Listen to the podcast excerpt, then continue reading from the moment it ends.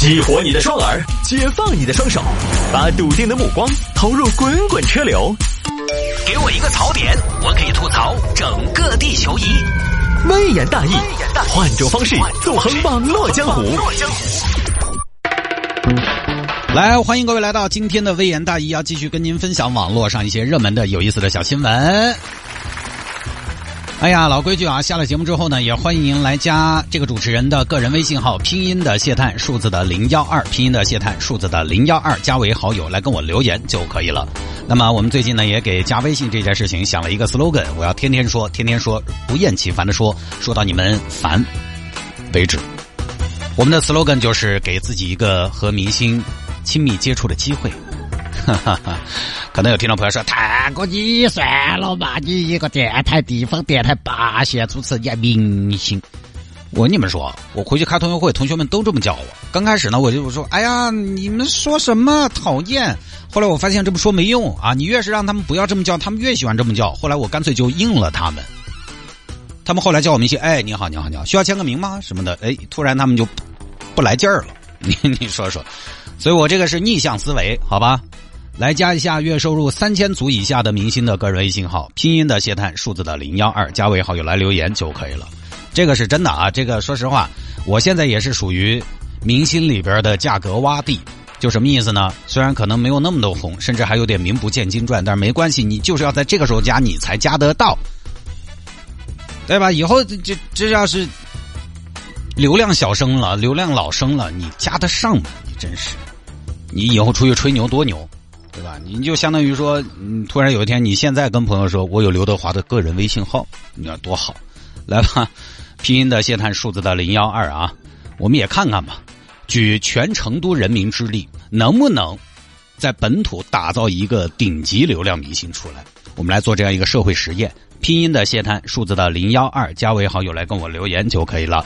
回听节目呢，还是老规矩，手机下个软件，喜马拉雅或者蜻蜓 FM，喜马拉雅或者蜻蜓 FM，在上面直接搜索“微言大义”就可以找到往期的节目了。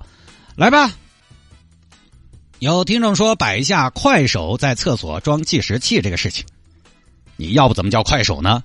快手快手快改手，改快手手快改，嗯，这个也是很无聊啊。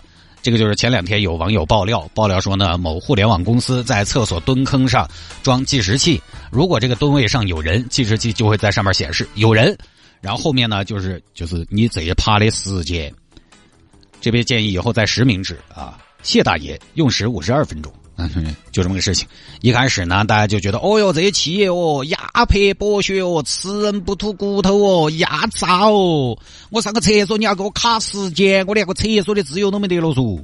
后来呢，快手也回应了，说装这个厕所计时器呢，只是为了测试测试入厕的次数和时间，增加坑位数量。因为快手公司所在这个园区呢，厕所位置比较有限，但是员工呢又有那么多。谢大爷，快点嘛！你这一楼嘛，我才进来的嘛。你算了吧，谢大爷，你明明在里头看视频的嘛。你这都看了第二集了，花钱过硬是，讨厌得很。就供需矛盾比较突出，所以呢，装这个计时器是为了算一下每天卫生间的使用次数和时间，然后再根据这个数据来增加移动厕所的数量。要说互联网公司互联网思维，真是把大数据用到了，哎呀，用到了极致。增加个厕所坑位都还要用算法，是吧？快手公司呢是这么说的啊，但是我个人哈比较疑问的一点在于，为什么要用这么科学的手段来去测试这个需要增加的厕所的数量？入厕应该是最基本的工作环境的配套，这个还要斤斤计较吗？这个成本管理已经到这么精细的程度了吗？互联网界的 Toyota，呃，你说你厕所不够？要测试移动厕所增加的数量，这个我在我看来，我个人主观认为是大可不必测试。这个东西多多益善嘛，三个不够你就增加五个，五个不够你就增加十个，哪至于安个计时器？安个计时器，那大家能自在的排泄吗？所以其实很多网友对于快手的回应呢，也并不买账。这个呢，我就简单说一下哈，因为我其实今天想发散到一个职场的问题。就是因为这个也涉及到一个现在职场人的工作节奏、工作环境的问题，尤其是像在一二线城市，这些年大家可能也感觉得到，很多行业停不下来。就是最近有一个词相对比较火嘛，“打工人”，以前咱们都说成都是个休闲的城市，节奏相对比较慢。实际上，这个时代早就过去了，这个说法也早就过时了。现在外地的朋友来，他以前没怎么来过成都，他要来成都说：“哎呀，成都还是安逸啊，特别的休闲，大家都很放松。”谁跟我这，谁这么跟我说，我就跟谁急。现在成都软件园这边那么多的互联网企业，那么多的世界五百强，那么多的初创企业，就很简单。当全国节奏都快的时候，你现在互联网时代，成都凭什么能够休闲一点？凭什么能够独善其身？你不可能腾讯总部忙得焦头烂额，成都这边不接招。哦，不好意思，我们成都已经下班了哈。你不可能说华为总部很狼性，华为成都修身养性，凭啥子嘛？所以成都现在也不休闲。你最多说大家可能哎心态比较好，爱吃好耍，敢消费，节奏慢，这个是不成立的。那早高峰的时候，地铁一号线堵成什么样子？那那个人挤人的。那关于这个快手装厕所计时器这个事情引申出来的呢，我也说一点自己的想法，就是不管他装计时器的原因是什么，不可否认，我们现在很多职场的朋友呢，工作压力相对比较大，工作时间呢也相对比较长。但是呢，这个有一句说一句，互联网行业就这个样子，就这个样子。想要活下去的互联网行业都基本是这个样子。什么视频行业、直播行业，又尤其是这个行业，互联网行业，你要是不这样，你就说不好听，你就去死。因为你不这样，总有人会这样。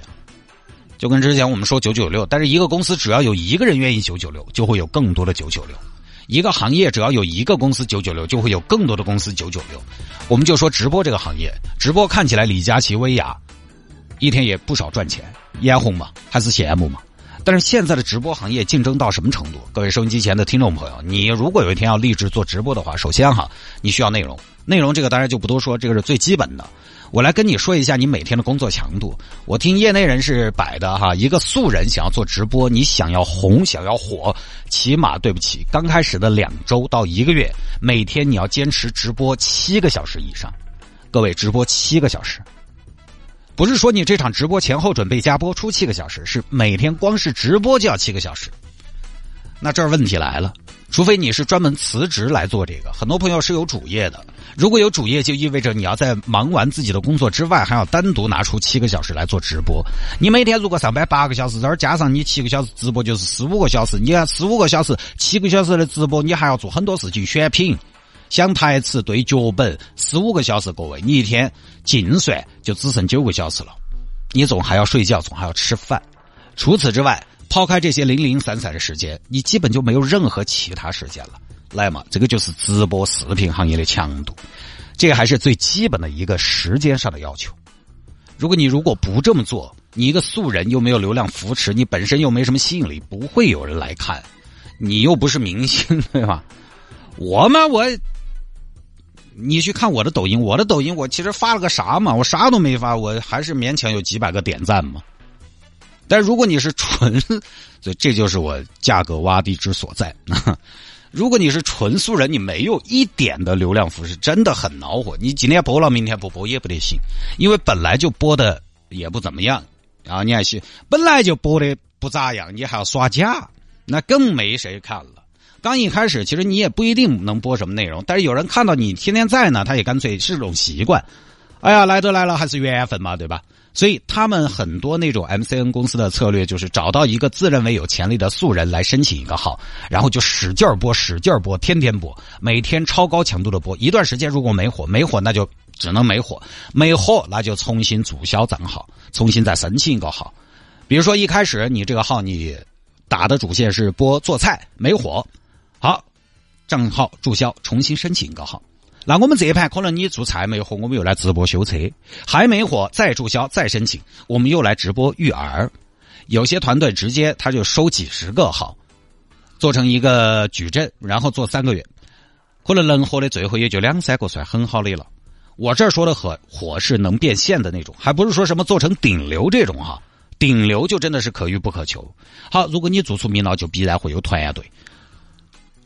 摄影、选品、举牌子的助理都要跟着你，你的工作强度也等于你的团队的工作强度。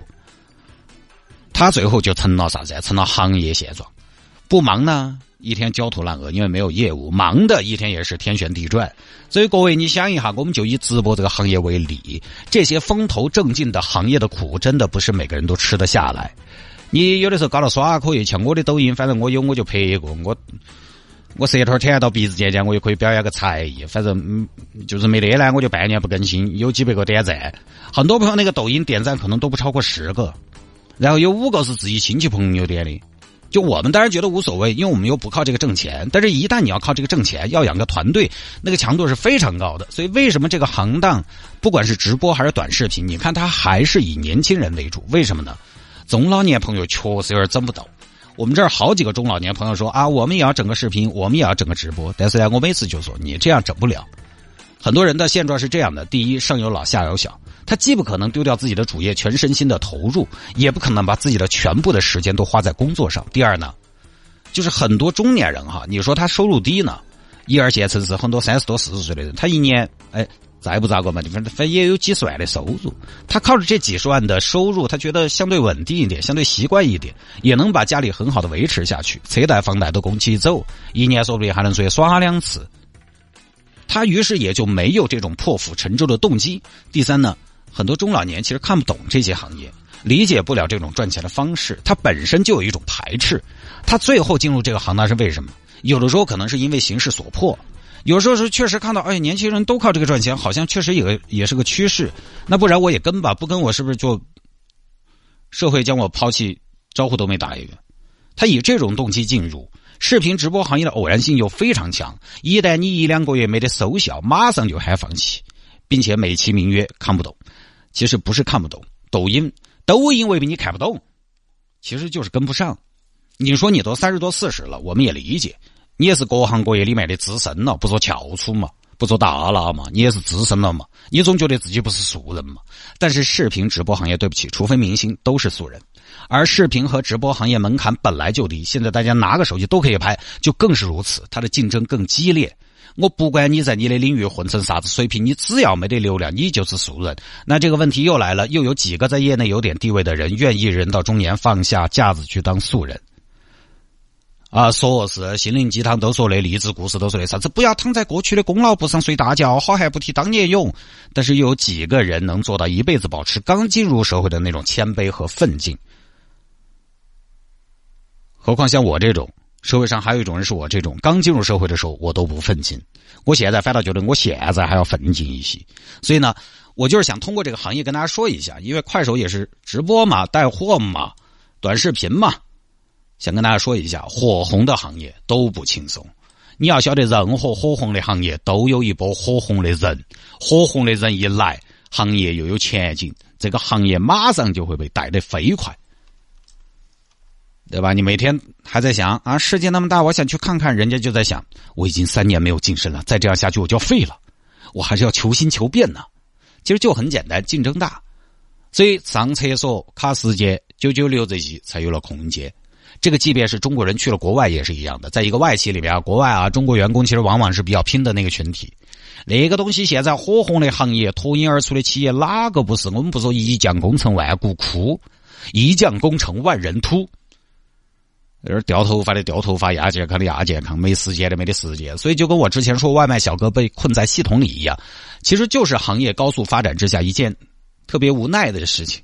这个就看个人的取舍，因为不管是舆论谴责也好，网友挑刺也好，我们只能挑得出什么细节。就比如说你这卡时间不人性化，九九六不人性化，大声喊出九九六的啊，被网友骂一顿，骂一顿，然后呢，在上车。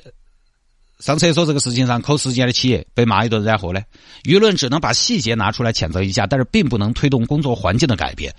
欧洲人那相对就要闲散一些的。我们同事去欧洲问路，直接啊，人家指了路还不是？嗯，算了，我带你去吧，那就是闲散。但人家尤其西欧、北欧早就富起来了，对吗？